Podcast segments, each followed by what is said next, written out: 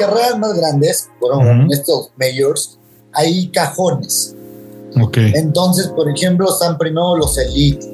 Eh, en muchos, los primeros en salir son los competidores especiales, los paralímpicos.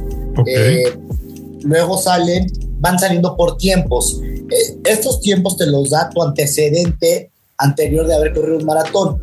Hay maratones más desorganizados en América Latina que tú pones el cajón que quieres prácticamente y te lo dan o eh, le dan un cajón de élite a alguien que no es élite, pero a lo mejor es un influencer eh, que quieren fotografiar, eh, pero normalmente es por tiempos. Algo que es muy bonito, por ejemplo, en el maratón de, del SIM o de Ventura, los maratones que recomendé para acá Boston, es que no hay cajones Tú llegas y te pones en la línea y te conforme a como llegues. Si la gente llega dos horas antes y te estoy hablando que puedes llegar, si la carrera sale a las seis de la mañana, puedes estar parado ahí en la meta a las cuatro y media.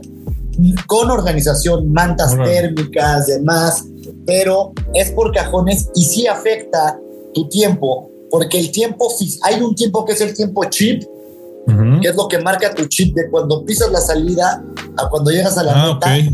Ahorita cuento un poquito de eso. Y está el tiempo oficial, que el tiempo oficial es el pistolazo a que cruzas la meta.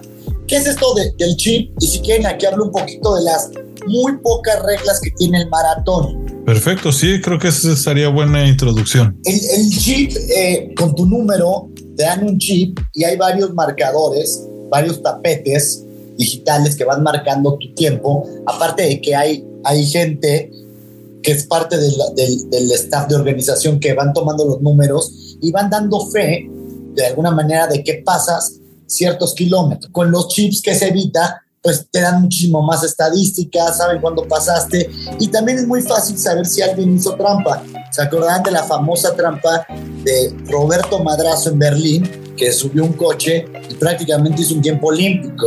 Y lo descubrieron por qué. Porque eso no, yo no lo conocía. Oye, este güey. Pero fue en Berlín, yo sabía que había sido en Chicago. Además, en la más rápida, ¿no? O sea, ni siquiera. Fue en Berlín. Yo pensé que había sido en Chicago. Seguro que fue en Berlín. Esto está, y, los chips te dan esta, este manejo. Pero el tiempo oficial, digamos, para competencia, para premios económicos, es el pistolazo. ¿Cuáles son las reglas del maratón? todos tienen que salir detrás de la línea de salida, de largada. Todos los participantes tienen que siempre tener el número en el pecho. No te, es, eh, no te puedes quitar la playera. Tienes que traer short y playera. Cuando en ciertos maratones tropicales me ha tocado correr un maratón en Cozumel, la gente se quitaba playera, eso oficialmente es descalificación hay maratones que es un deporte también que es de estilo de vida, ¿no? o sea, no todo el mundo va a romper récords, pero es una de las reglas que tiene el maratón y nadie puede recibir ayuda externa.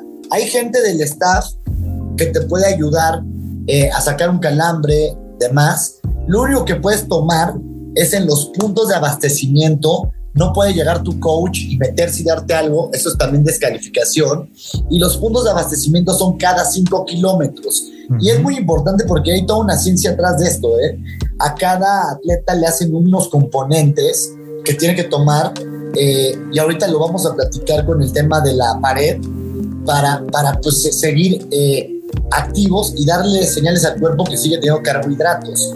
Hay unos geles muy famosos, ahorita los más famosos son los de Mortain, eh, pero cada, cada coach lleva sus, sus geles, todos los tiene que poner en la, en, la, en la, mesa de abastecimiento que es cada 5 kilómetros. Si alguien se cae y entra un externo y lo ayuda, estás descalificado. Solo pueden ser internos. Y son las únicas reglas del maratón. La verdad que son, son muy sencillas. Yo siempre digo, no te puedes quitar la camisa, debes tener el número, el chip y no dejes que te dé nadie nada de afuera. Porque si te ve un, un referee del staff de organizadores, oficialmente te tiene que sacar. El maratón más estricto, obviamente, en reglas es el de Boston, ¿no? ¿Por qué? Porque van a competir. California International Marathon es un maratón que compiten muchos atletas que quieren ser olímpicos de Estados Unidos. También es muy estricto en las reglas. No puedes correr con audífonos, por ejemplo, en esos dos maratones. Si corres con audífonos Boston, no puedes eh, competir o sea, ya, ya hay una excepción, pero la regla oficial es que no puedes correr con audífonos. Ok. Sí, o sea, que me imagino que corriendo. 42 kilómetros con unos audífonos no los aguantas.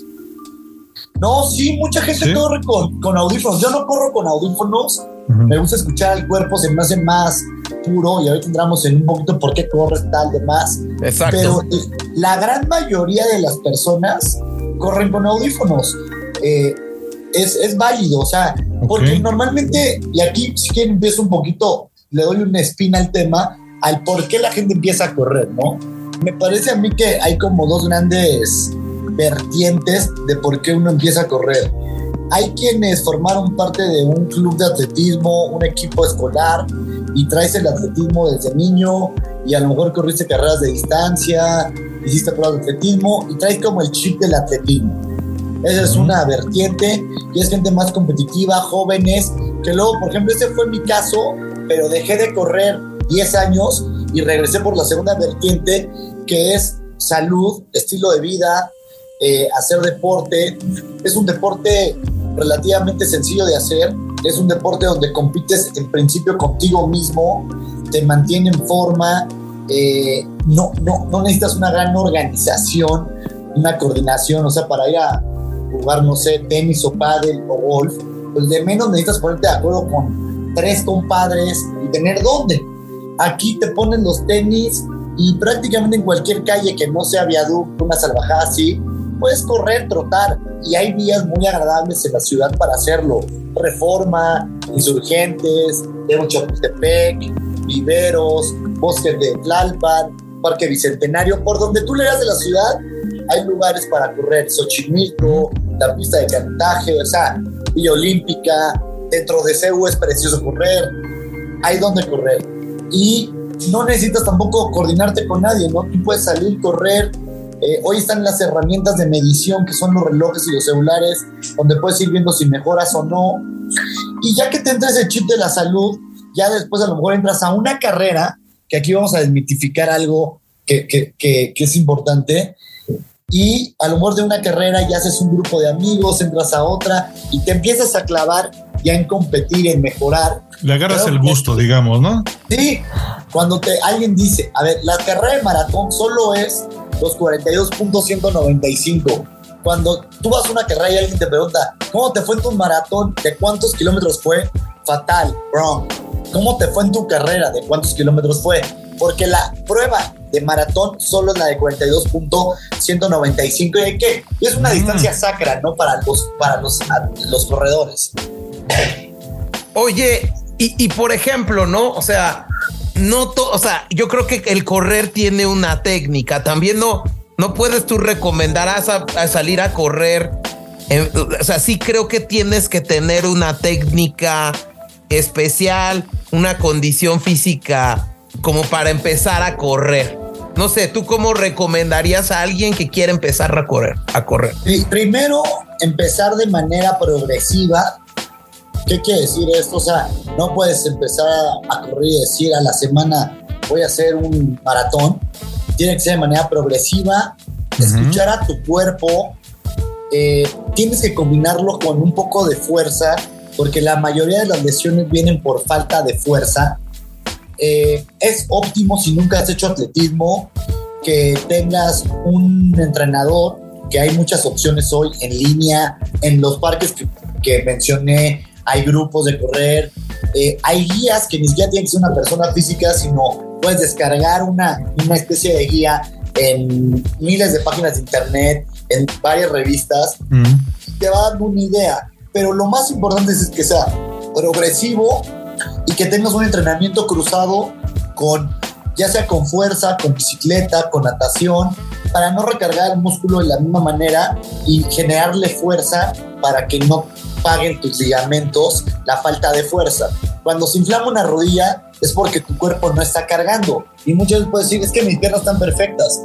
Ojo, es el core. Hay que hacer fuerza en el core porque hay que cargar el cuerpo. Y la técnica de correr es relativamente sencilla y con, el, y con la práctica va saliendo y te vas dando cuenta Ujú. que correr con los hombros arriba es mucho más cómodo que correr inclinado. Eh, tu cuerpo solito te va hablando, pero lo más importante es Una hacerlo buena postura. progresivo de manera paulatina, disciplinado y constante. Está bueno el dato. Ahí otra duda que, que surgiría. Existen como, ya hablando durante la carrera principal, existen como técnicas de las personas como darle velocidad al inicio o ser constante durante toda la carrera o apretar más al final. ¿Cómo, no, se juega, digamos, este? Porque al final es un... Te, te, comento entre la diferencia de técnica y estrategia y hay que llegar a cierto nivel para tener ciertas estrategias. Eh, está la, gran población de, runners, ¿no? Un 100% de runners. De ese 100% de runners, y ahorita lo, lo, lo, podemos verificar, estamos hablando que es alrededor del 20% el que corre carreras. De ese universo de 20%, estamos hablando que es el 3 o 4% el que corre carreras ya por tiempo para calificar, por ejemplo, a Boston o irse mejorando ellos por decisión propia y demás pero el entrenamiento tiene técnicas, las técnicas, digamos, más, más usuales es tienes que tomar un long run a la semana, que es una carrera larga, en donde vas viendo los resultados, que esa normalmente se hace en domingo o en sábado. Eh, tienes que hacer un tempo, que normalmente es a medio semana, un tempo es una carrera más corta, rápida, en donde ves qué tan, tanta potencia está eh, generando tu cuerpo.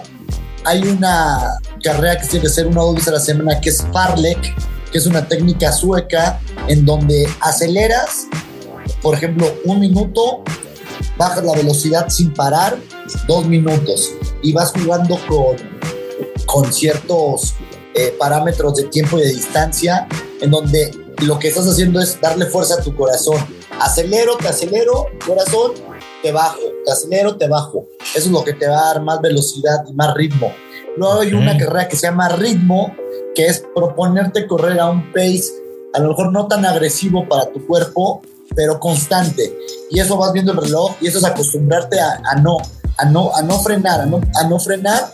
Y luego está un easy run, que el easy run es salir a relajar un poquito, una carrera corta, a un tiempo muy relajado y descansar un día. El descanso es vital. La gente que quiere entrenar 10 veces a la semana se acaba lesionando. El descanso es vital para el deporte en general, pero para el running, que es una actividad más que deportiva, muy atlética, ¿no? O sea, es una exigencia del cuerpo. Y, y todas estas que digo, Farlek, Tempo, Long Run, están en todas las, en todos los métodos de entrenamiento, de una manera u otra están estampadas. Digamos, no es el hilo negro. Hay unos métodos de entrenamiento que juegan mucho con el rate del corazón, van en zonas cardíacas, hay otros que van en distancia, pero generalmente es la misma estructura. Y ya en carrera es una estrategia, porque ya la estructura la traes, ¿no? Ya traes tu entrenamiento.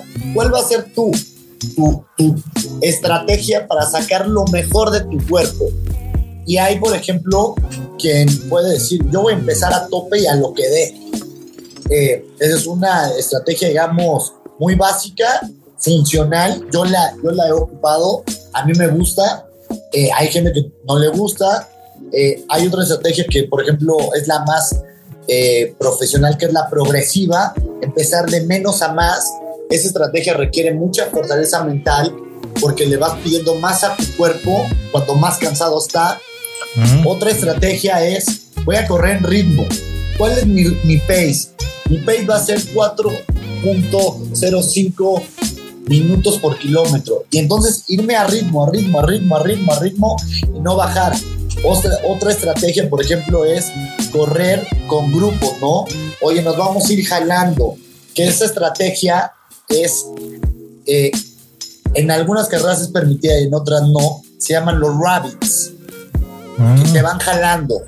Eh, y digamos, son tres o cuatro estrategias pero estas estrategias son para gente que va o por un número o, o por una calificación. Pero normalmente, mismo cuando yo corro carreras que no voy por un número, pues corres a disfrutar, ¿no? Eh, aparte, Si, si, ya calificaste a Boston, bueno, yo creo que, y yo creo que un gran número de los corredores de Boston, eh, a lo mejor han trabajado años por estar calificados y van a disfrutar la carrera, hacer un easy run. correcto. y por ejemplo, eh, hay, hay gente, yo no concuerdo con eso, pero hay gente que se avienta 10 maratones al año, uno al mes prácticamente 12, y escogen sus maratones para hacer sus mejores tiempos. Y hay unos que los hacen como entrenamiento. Hay una famosa serie de carreras que son los splits de Adidas, que son carreras que van de menos a más, que convergen en el maratón de la Ciudad de México, que es como un entrenamiento natural de carreras para llegar a correr el maratón de la Ciudad de México que la última carrera es de 30 kilómetros. Y sobre la dieta, antes, antes del maratón, así ya como último dato. Uh, sobre la, la, dieta, está lo, o sea, aquí te platico un poco, aquí vamos a entrar en dos temas. eh, lo que es la pared, la famosa pared del maratón, y lo que es la dieta, y vamos a hablar de los geles, la hidratación. ¿Qué quemas cuando estás corriendo carreras de larga distancia? Carbohidratos es lo que, lo que va sacando tu energía, ¿no? ¿Qué es lo que necesitas para antes de un maratón? Una carga de carbohidratos. Es famoso, por ejemplo, que en los maratones te incluya tu boleto del maratón, tu pase, una cena de pastas, un buffet de pastas. Yo me quedo en los hoteles oficiales en otros maratones, como no sé, como el de San Diego, y es así el MOS, que todo el mundo baja el buffet de pastas. Y tienes que comer una ingesta de, de carbohidratos, pero no solo un día antes de la carrera, ojo. Tienes que comer una carga de carbohidratos, me parece a mí que con 7, 10 días de anticipación de la carrera. Pasta, pizzas, cosas fáciles de digerir. Eh, y previo a, la, a la ingesta de carbohidratos, obviamente, por ejemplo, dos meses antes de la carrera, eh, tienes que hacer tu, tu proteína. Eh, cuando tienes un long run, cuando haces gimnasio, tienes que crear músculo. Pero ya en la carrera, por ejemplo, comer proteína no es, no es recomendable. ¿Por qué? Porque la proteína es muy difícil de procesar.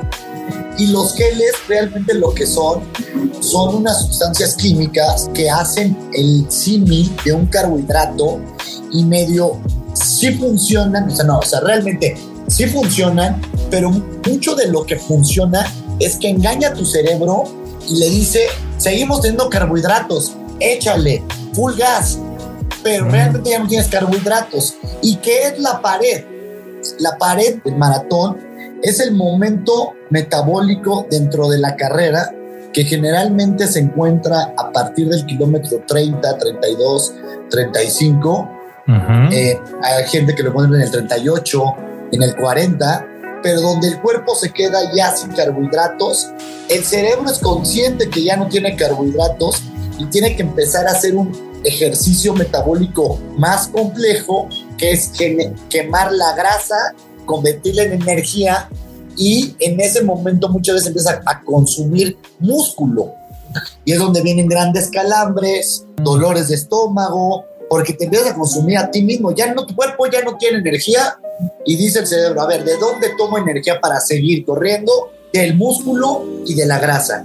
El, el proceso metabólico de tomarlo de la grasa es muy complejo eh, y esto aparte tienes que acostumbrar al cuerpo, entonces empieza a consumir propio músculo y por eso es la denominada pared. ¿Por qué?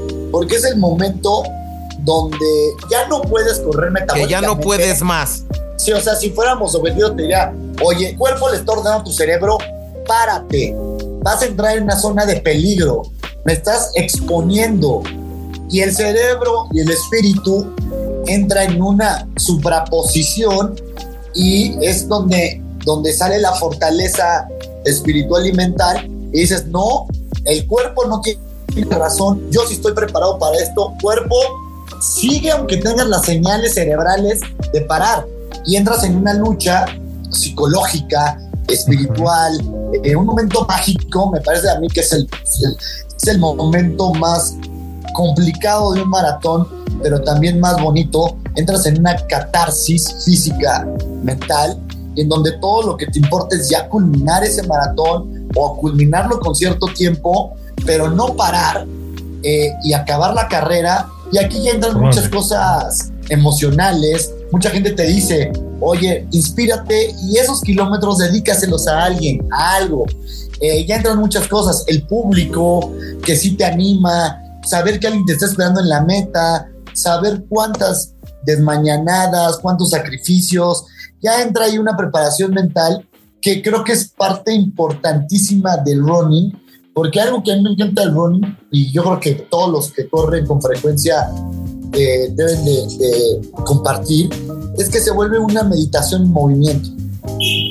¿Y por qué se mueve una meditación en movimiento? Porque es un punto donde tú estás corriendo una carrera de 10 kilómetros entre semana. Solo tu concentración está un pie adelante, otro atrás, adelante, atrás, uno, derecha, izquierda, derecha, izquierda.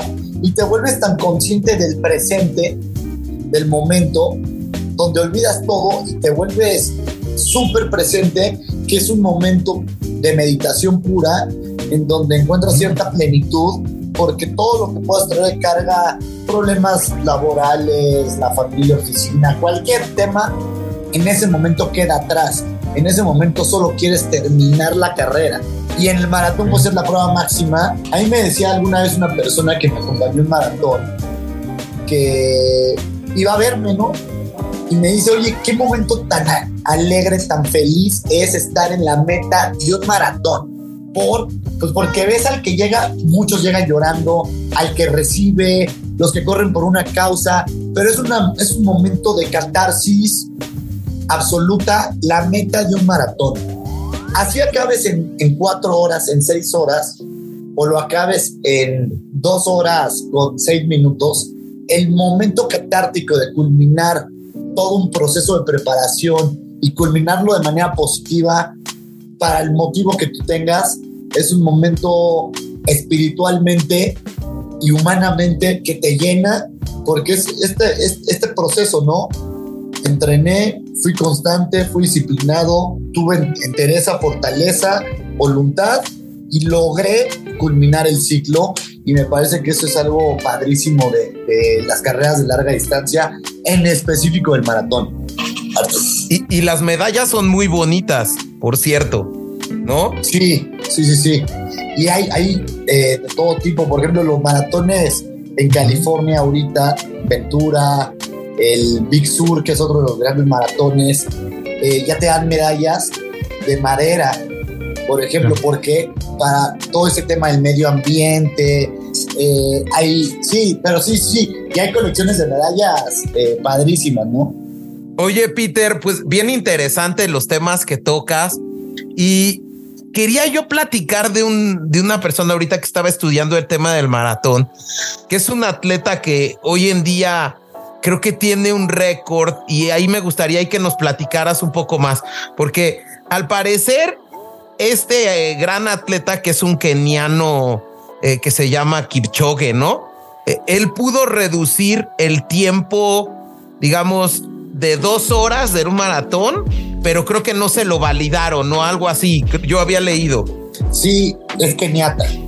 Keniata, ok. Keniata, Pero son los dos grandes países de maratones que dan maratonistas contemporáneos, es Etiopía y Kenia, y tiene que ver por la altura, por que son células largas, muy parecido a los mexicanos en ese sentido, pero ahorita hay un gran reto que nadie ha podido correr el maratón abajo de dos horas, que es una cosa, una locura. Es, una locura correr a, o sea, correr a, 20, 25 kilómetros por hora durante 42 kilómetros. Es, es, bestial. Estamos hablando que un corredor de 100 metros planos llega a correr a 40, 42 kilómetros por hora. Estos cuates corren a 28 kilómetros por hora, 26 kilómetros por hora durante dos horas. Es la máxima velocidad de una persona atlética normal, pero sostenido a dos horas, que es algo fuera de serie. Y entonces este cuate Kipchoge tiene con la marca Ineos, que apoya mucho estos retos, igual que Red Bull, hicieron un, una pista especial, que no es una pista especial, sino un recorrido especial en, en Viena, en Austria para que rompiera el récord, pero no se validó porque no fue un maratón, utilizaron un coche como con un capote especial para romperle el aire y utilizaron los rabbits, los rabbits que, que les comentaba que no están permitidos del todo en las carreras porque tienen que ser competidores y aquí los rabbits fueron. Estos dos te van a guiar del 10 al 15 luego entran otros dos del 15 al 30 pero la, la proeza, yo, yo la estaba viendo en vivo, me, recuerdo, yo lloré de la emoción de correr eh, menos de dos horas, 42 kilómetros es una cosa fuera de serie. Este cuate es un cuate fuera de serie. Eh, ha ganado prácticamente todos los majors, triple campeón olímpico.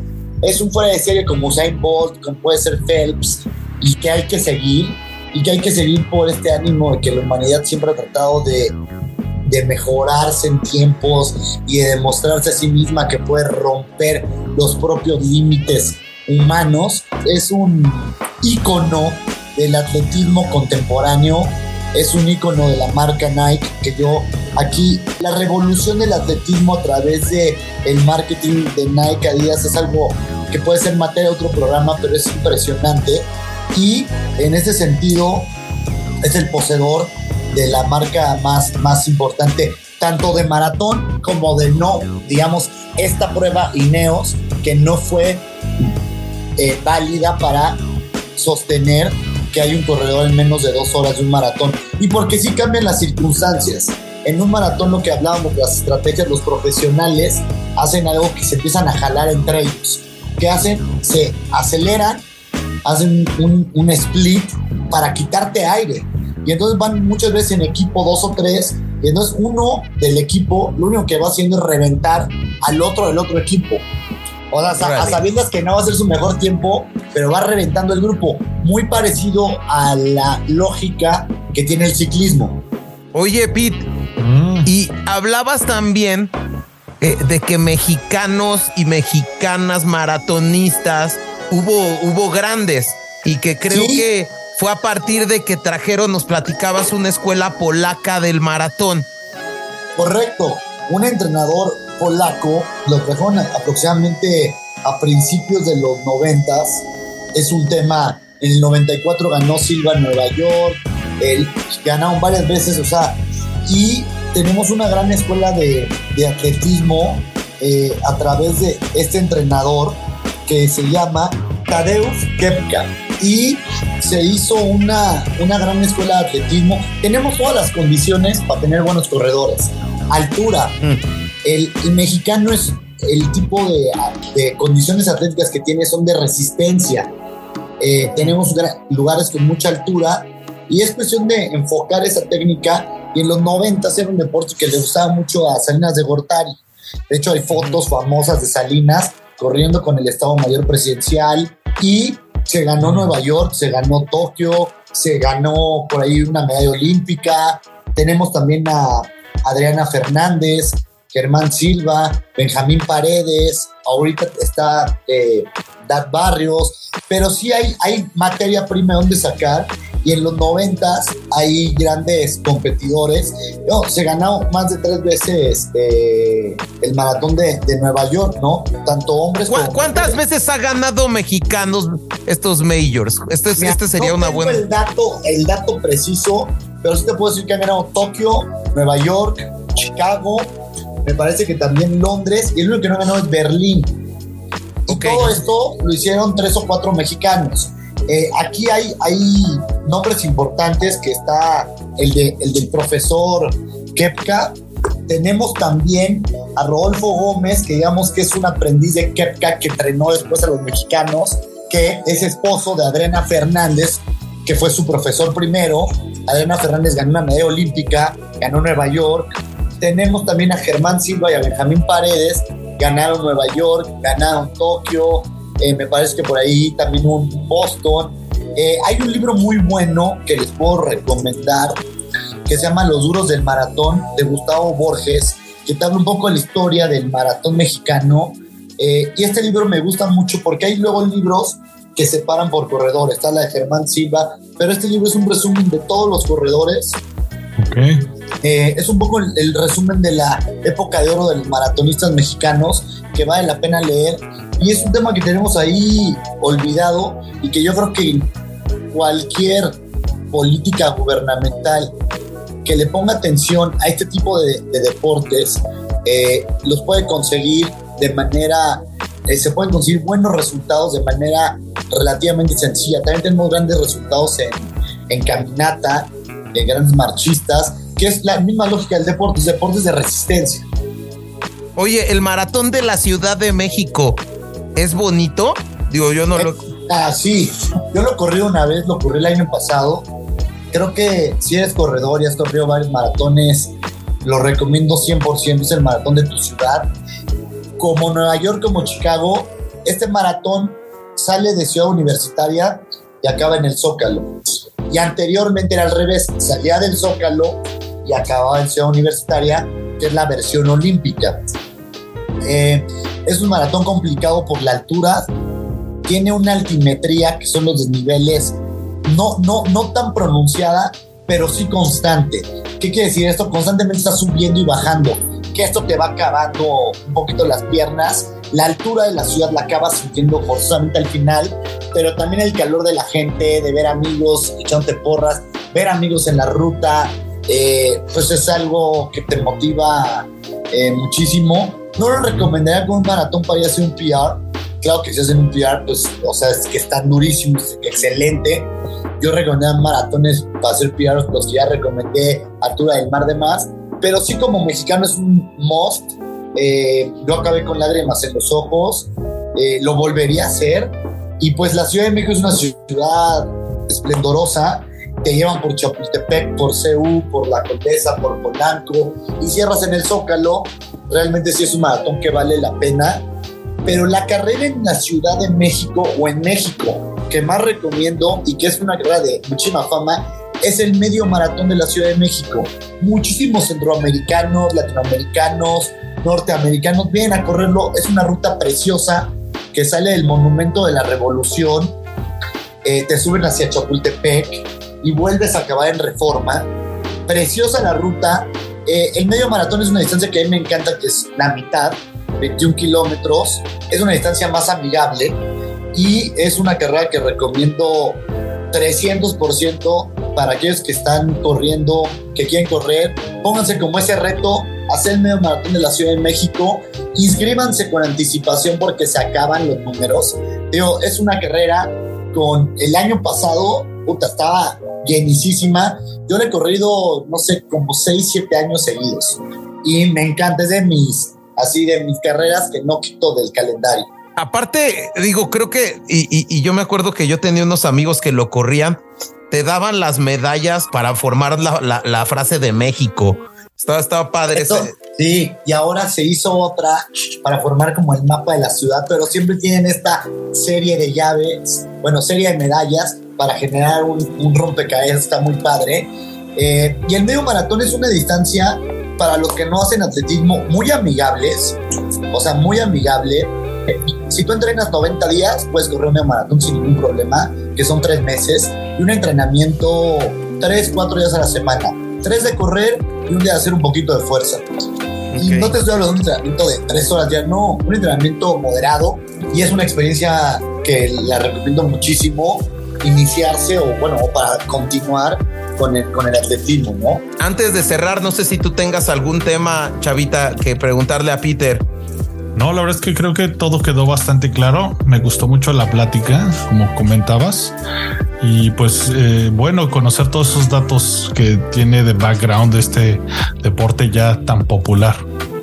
Y nos ibas a recomendar unos libros para los que se quisieran iniciar en este tema del running.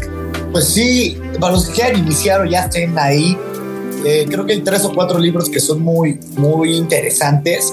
Uno es el de Murakami. Lo que pienso mientras corro es, más me encanta Murakami. Eh, aparte de la, tiene una pluma extraordinaria.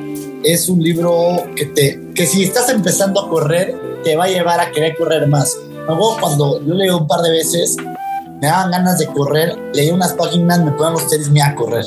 Eh, es un libro visto de lo que es un amateur que dejó el alcohol, tenía una ingesta de alcohol fuerte, Murakami, era dueño de un bar, no les, voy a, no contar el libro, pero a través del running encuentra muchas alternativas y muchas posibilidades de la vida que no estaba viviendo en ese momento y cambia de ser una persona que fumaba dos cajetillas al día y se tomaba una botella de whisky. Él lo narra, hace una persona que se para diario a las 7 de la mañana y desayuna 12, 10 kilómetros diarios y te habla de todo esto, que creo que es muy importante. Otro gran libro es un libro que se llama Nacidos para Correr, de Christopher McDouglas. Este libro te habla de un poquito que la primera actividad, y es una actividad muy primitiva del hombre, es correr. Lo que hace un niño, de las primeras cosas que aprende un niño para, para mantenerse vital, y vital me refiero vivo, y también vital para mantenerse desarrollándose, es el movimiento. Y la movilidad encuentra su clímax en correr, caminar. Y este libro te habla de cómo el hombre nació para correr. El hombre sobrevivió y esto está analizado por la gente que estudió la evolución del Homo sapiens, demás, corriendo. Y el hombre tiene una gran capacidad de desplazarse. Entonces te habla de este primer punto de qué significa correr para el ser humano y es una actividad importantísima. Si no hubiéramos tenido la capacidad de correr como corremos, nos hubiéramos extinguido. Es un segundo libro.